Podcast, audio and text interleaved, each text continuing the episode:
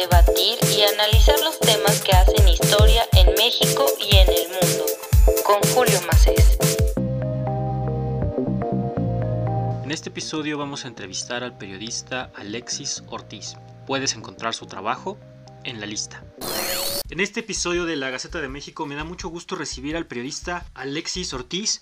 ¿Cómo estás Alexis? ¿Cómo estás pasando estos días de eterna propaganda electoral? Ya no sabemos qué ver. Yo estoy un poco eh, cansado de ver muchas propuestas que no se pueden hacer y muchas ideas que dicen eso, mucho, pero que realmente no dicen nada. ¿Qué tal Julio? ¿Cómo estás? Una, mucha, muchas gracias a ti pues por darme esta oportunidad de, de platicar sobre este tema tan importante y pues también eh, darme la oportunidad de dar a conocer un poco del trabajo que estamos realizando en la lista y pues sí, prácticamente ya estamos en la recta final de las elecciones de este año, las más grandes en la historia de México y como bien dices, ¿no? Pues atiborrados y por todos lados nos llegan pues ahora sí que videos, vemos propaganda por todos lados de eh, ahora sí que propuestas electorales, algunas vacías, otras que no se pueden cumplir y bueno, ya veremos en qué acaba todo, todo esto el próximo 6 de junio. Sí, ya el 2 de junio termina esto, ya vamos a, yo creo, tener una cruda electoral abrumadora, pero yo te invitaba particularmente a platicar de algunos textos que estuviste publicando en la lista de una investigación que me parece muy interesante de un tema que es complejísimo y que tiene muchísimas lecturas, que hablan sobre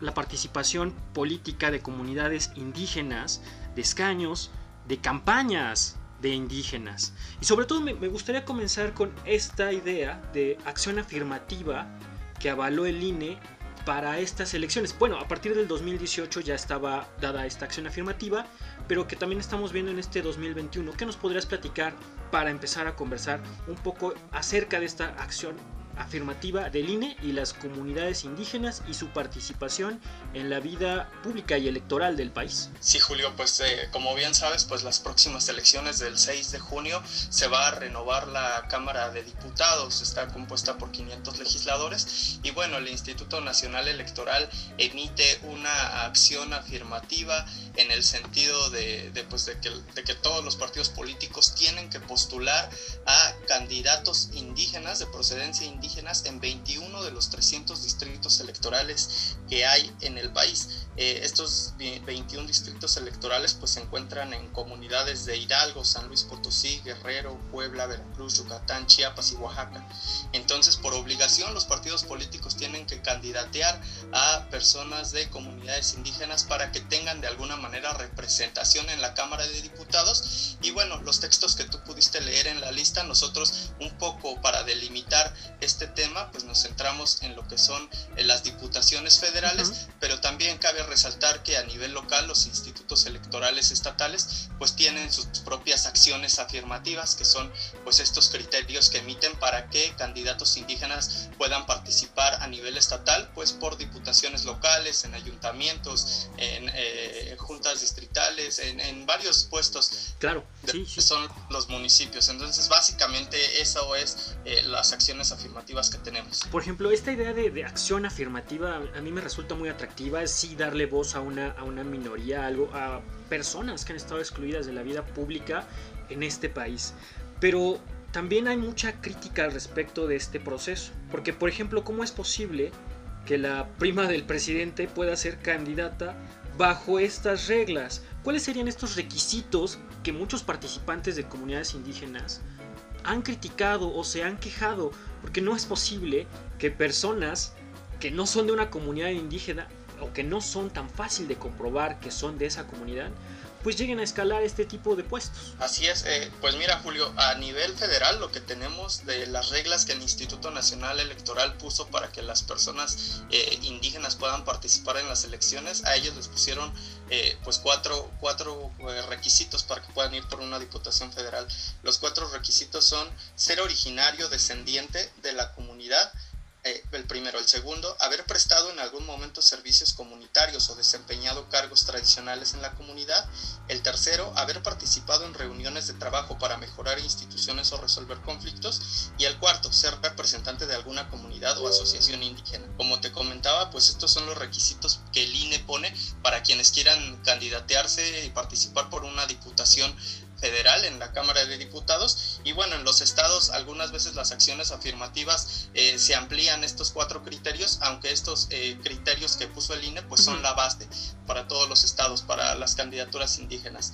Ahora, lo que nosotros tratamos ahí en, en la lista, en el texto que, que pudiste leer, pues es el asunto de que estas, eh, estos cuatro requisitos aparecer al parecer pues de, de, activistas, de comunidades indígenas, de académicos con los que platicamos, pues es que estos criterios son muy generales y entonces eso está abriendo la puerta y está abriendo la posibilidad de que personas que no son indígenas pues estén postulando. Por ejemplo, ahí de la prima de, del presidente Andrés Manuel López Obrador, de esta Manuela del Carmen Obrador Narváez, pues ella eh, entrega para cumplir uno de sus de estos requisitos, pues su acta de nacimiento del ejido Nueva Esperanza, que es un ejido de Palenque. Entonces, con eso ella está cubriendo el primer requisito que es ser originario descendiente. ¿Qué pasa aquí? Que pues las comunidades de indígenas de Palenque, pues ellas no las reconocen como una candidata indígena, Manuela del Carmen Obrador Narváez, porque pues de alguna manera dicen que ella si bien pudo haber nacido en Palenque, eh, en algún momento o en una parte de su vida pues se empezó a alejar de esta comunidad y ahora está regresando una vez más con su acta de nacimiento pues para querer postularse por esta eh, pues ahora sí que para representar a estas comunidades chiapanecas. Entonces, esa es la molestia. Eh, y bueno, así encontramos otros, eh, otros ejemplos más acerca de pues candidatos que están aprovechando estas reglas que son un poco generales. También está el de haber presentado en algún momento servicios comunitarios.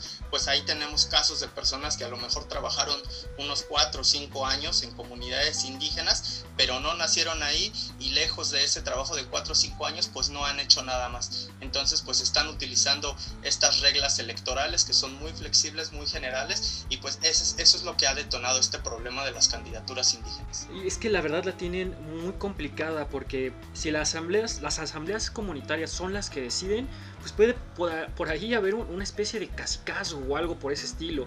Ahora, si son las autoridades municipales que tienen que expedir este tipo de documentación, pues ahí está el amiguismo y las asociaciones y todos estos grupos indígenas pues también ahí hay una, compra de, acciones para fortalecer la candidatura de X o Y persona que la verdad hace que estas candidaturas se vuelvan tremendamente complicadas. Pero, a ver Alexis, ¿tú crees que este tipo de acciones afirmativas del INE realmente están levantando la, la voz de estas personas, de estas comunidades que la han pasado realmente tan, tan mal? ¿Tú crees que esto sí esté funcionando? Por lo menos que sea un buen paso. Mira, eh, Julio, pues con lo que nosotros investigamos, la verdad es que dentro del sentir de las comunidades indígenas, pues ellos de alguna manera pues están contentos por estas acciones afirmativas en el sentido de que ya hay un primer paso para que puedan eh, tener representación en las cámaras de diputados y pues en otros cargos públicos a nivel municipal, estatal y federal.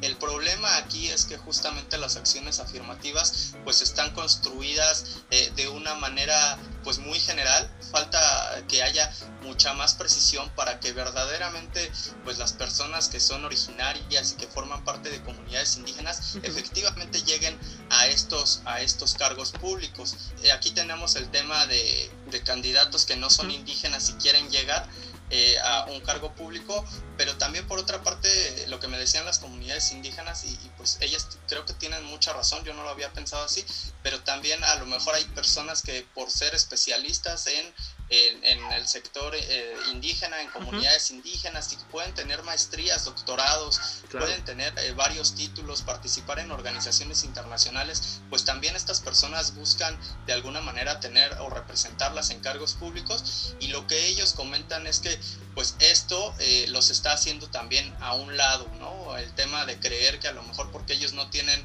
una, una carrera universitaria o que no, no han participado en dependencias o, en organizaciones, pues eh, de alguna manera también es una forma de pensar que ellos no pueden hacer este trabajo legislativo. Y bueno, Elizabeth Olvera, que es la coordinadora, coordinadora de la red de abogadas indígenas, me comentaba para uno de estos trabajos que publicamos que eh, ella lo sintetizaba así, ¿no? Parafraseándola.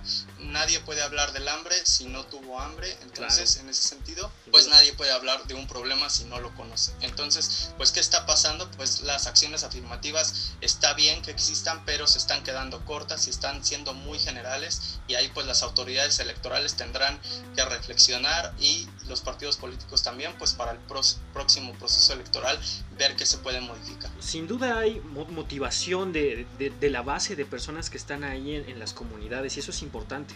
Pero igual cuando vemos los datos, a ver, yo checaba recientemente eh, en el línea, a ver, hay 130 y tantas candidaturas en duda por su proceso de acreditación precisamente en este tema, ¿no?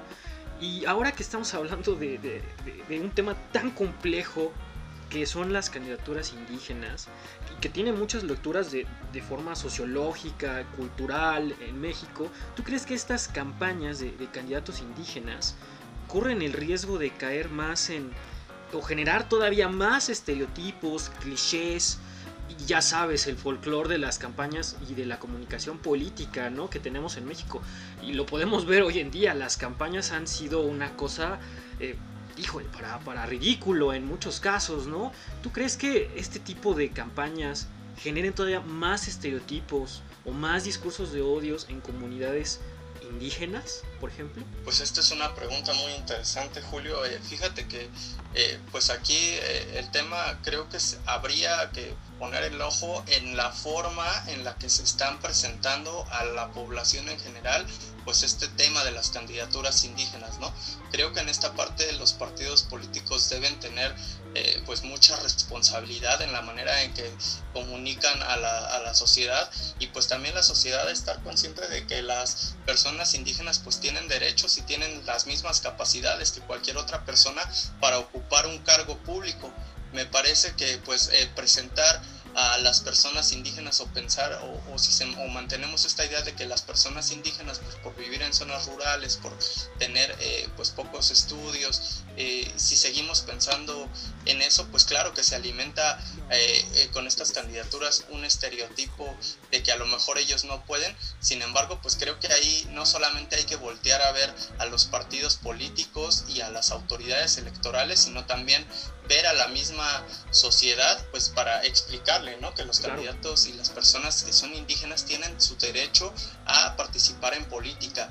Es un poco lo que me comentaban también en la red de abogadas indígenas, pues que a veces cuando una mujer quiere postularse a una candidatura, pues lo que hace, primero, primero se encuentran con el tope de los partidos políticos que están dominados mayoritariamente por hombres, pero después un segundo encontronazo es el tema social, ¿no? El tema de la sociedad que tiene esta idea de que las candidatas, primero por ser indígenas, no pueden participar en política porque no tienen los conocimientos y la capacidad, y segundo, pues el tema para ellas en específico, pues el tema de ser mujer.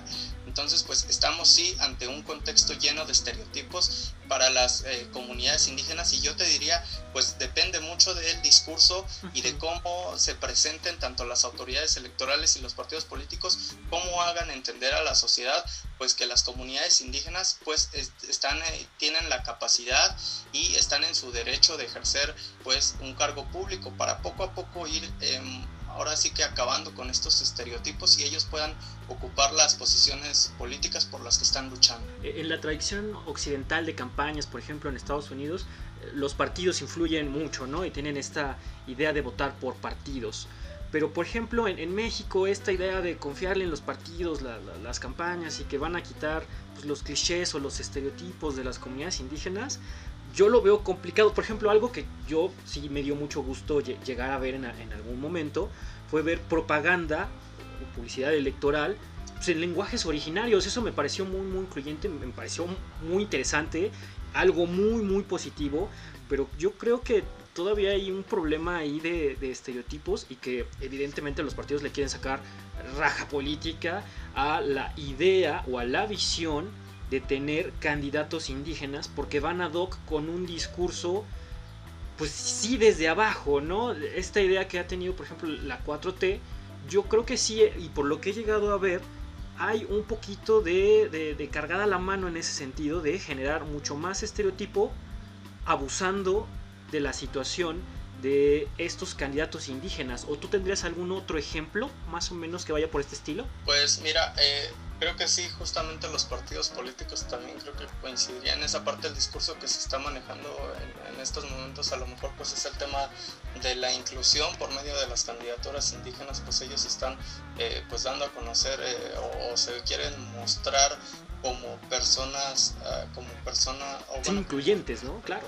Inclusivas, incluyentes. Y pues al final esto hace mucho daño, ¿no? Porque en eh, digamos que en el exterior lo que estamos viendo o en un primer momento lo que nosotros vemos pues sí son partidos políticos que postulan a más de 400 personas que dicen ser indígenas pero los hechos lo que está pasando pues es que son personas pues que en realidad no son indígenas que los partidos políticos están sacando provecho de estas reglas electorales que son muy laxas muy generales y bueno, eh, pues sí se está, eh, en, en, ese sentido, pues creo que ahí pues sí está causando un, daño a la población, ¿no? en el sentido de que a lo mejor alguna otra persona que pudiera por distintos motivos no estar enterado de, de, o tener toda la película completa, pues se está quedando con esta idea de que los partidos son inclusivos, cuando en realidad pues hay un, hay un tema de discriminación contra estas comunidades indígenas, ¿no? Que eso es lo que ellos me decían,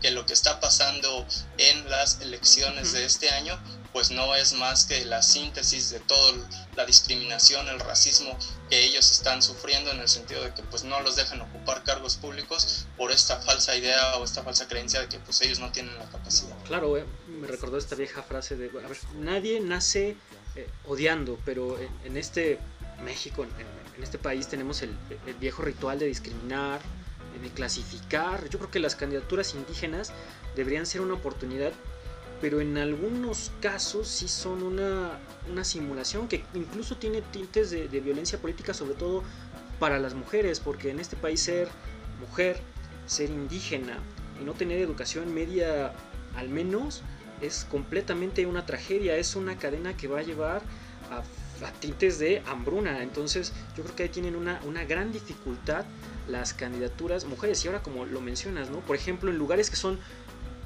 electas por usos y costumbres, creo que esto todavía es más evidente, ¿no? Este rechazo a candidaturas indígenas, pero de mujeres. Así es, sí, Julio, pues justamente como bien decías, pues el día de hoy, el 31 de mayo, pues nosotros publicamos en la lista este tema de las candidaturas indígenas de mujeres, que justamente si para ellas es complicado participar en un proceso electoral en el que hay partidos políticos dominados por hombres, pues en los sistemas eh, normativos internos que son los que eh, pues ahora sí que todos creo en el imaginario los tenemos como de usos y costumbres pues en esos sistemas normativos internos pues ellos ellas no solamente se enfrentan pues a este tema de que las decisiones eh, las toman principalmente hombres en las asambleas comunitarias, por ejemplo, que es la máxima autoridad en las comunidades indígenas, sino que también todavía se siguen enfrentando a esta situación de que pues ellas se tienen que dedicar a las labores del hogar, por ejemplo.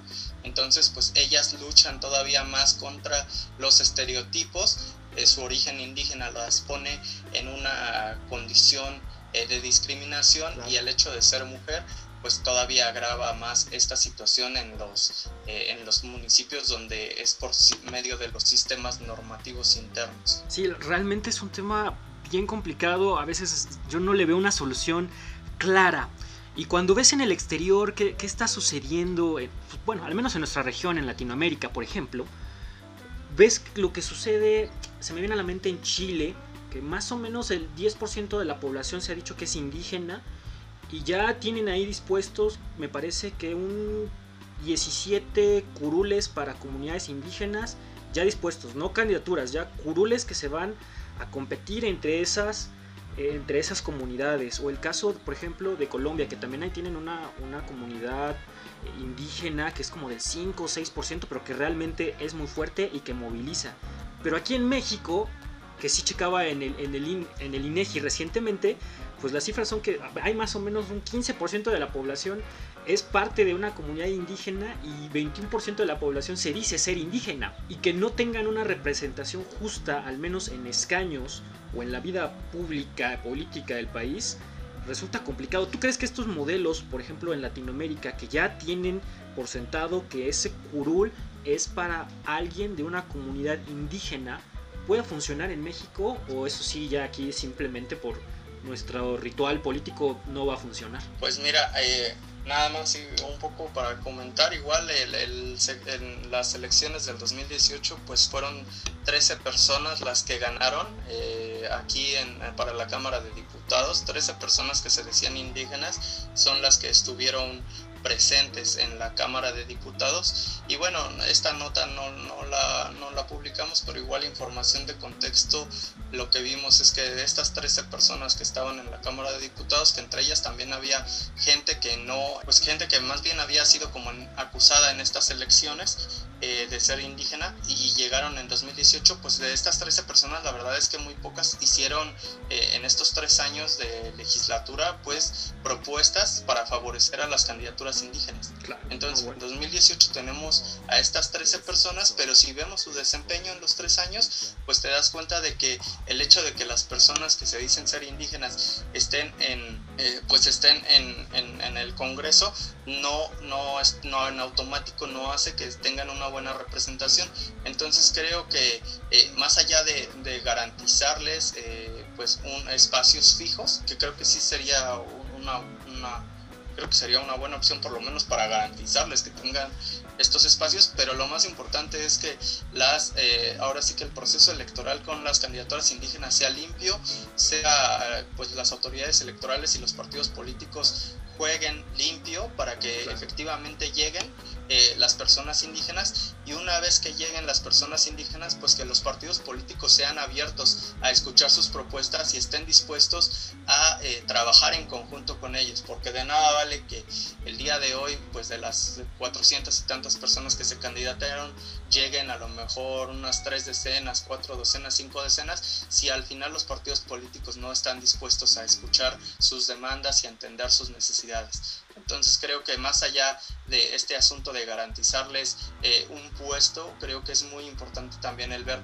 qué va a pasar después de que estas personas indígenas lleguen a la Cámara de Diputados y también pues también lleguen a otros eh, puestos de cargos públicos en estados y municipios. Sí, sin duda yo creo que es un tema que se va a tener que legislar en su momento. Eh, yo recuerdo, me parece que hace una semana escuché a la senadora Xochil Gálvez, que se ha dicho indígena, decía algunas cosas muy interesantes al respecto de este tipo de candidaturas, pero luego cuando escuchas a la clase política hablar sobre este tipo de temas y al mismo tiempo le escuchas decir, no, yo solo viajo en, business class porque también soy empresaria, dices, ay, como que ya la cosa de la confianza y de credibilidad en algunos de estos comentarios se vuelve realmente bastante complicado. Pero Alexis, te agradezco muchísimo esta conversación. Creo que va a ser muy interesante hablar de este tema una vez que terminen eh, pues, los conteos oficiales y ya se vea quiénes son los candidatos, cuáles sí lograron ganar, cuál fue el resultado, si funcionaron estas candidaturas o simplemente se quedaban en el olvido y como mencionaban algunos de, los líderes eh, regionales con los que lograron entrevistarse en la lista, pues hay que ver lo que viene en 2024, ¿no? Así es, Julio, y déjame nada más pues precisar, eh, o lo que más bien transmitir lo que los especialistas nos comentaron. Ellos ven eh, pues lo que habrá que reforzar para el 2024. Primero son el tema de las reglas electorales, de las acciones afirmativas, que el Instituto Nacional, el, Instituto Nacional Electoral pues haga reglas eh, pues más concretas en torno a las candidaturas indígenas para que evitar este, este asunto de que personas que no son indígenas se postulen. Eh, eso en primer lugar. En segundo lugar, pues también es, muy importante el tema de la documentación con la cual se acredita a una persona que es indígena. Esta documentación la pueden emitir, este, según ahorita los criterios del INE, autoridades elegidas de conformidad con las disposiciones de sus sistemas normativos internos cualquier autoridad elegida de conformidad con las disposiciones de sus sistemas internos. Entonces, pues esa palabra de cualquiera da un, eh, pues ahora se da una generalidad tremenda claro. que hace que cualquiera pueda emitir una, eh, una acta o una constancia, se le llaman una constancia, que acredite que una persona es indígena. Entonces viene esta parte del amiguismo, ¿no? Si tú eres amigo del presidente municipal, si eres amigo del secretario municipal o incluso también otra otro que pueden otros actores que pueden emitir constancia son eh, organizaciones que dedicadas al tema de los derechos de las comunidades indígenas. Entonces pues si tú conoces a una organización y te llevas bien emiten una consta y entonces te validan tu candidatura. Entonces ahí está el tema de las reglas electorales, eh, eh, que sean más concisas, también que sea más concisa la autoridad que va a emitir estas constancias y ya nada más por último pues estaría el tema de los representantes del INE en los estados, ¿no? que al final reciben ellos estas constancias y son los que tienen que analizar si tienen validez o no tienen validez. ¿no? Entonces pues también a ellos habría que darles algunos talleres, me comentaban por ejemplo las comunidades indígenas, ¿no? especializarlos a ellos para que identifiquen esta clase de problemas y bueno, esos son los retos que habrá para el 2024, Julio. Sin duda el 2024 será un tema muy interesante, ya se verá qué sucede en esta elección, por el pronto te agradezco muchísimo esto y también me enteré que creo que en Chiapas me parece que algunos no van a permitir que haya elecciones ahí precisamente por, por, este tipo de casos, ¿no? Es una desgracia eso, pero pues así son las reglas del juego por el momento y cambiarlas se ve todavía complicado. Pero muchísimas gracias por la, por la conversación, por la información que es fundamental en, esta,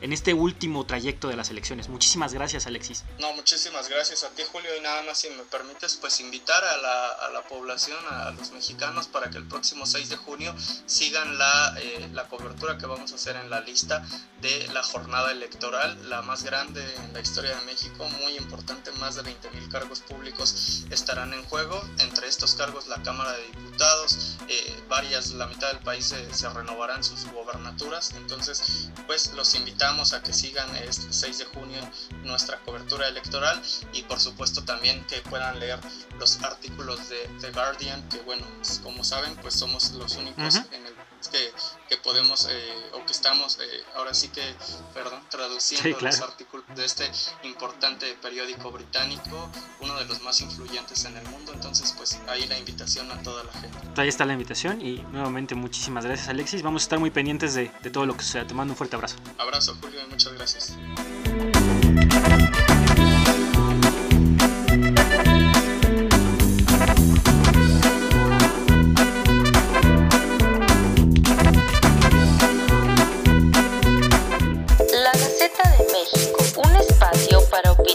debatir y analizar los temas que hacen historia en México y en el mundo. Con Julio Macés.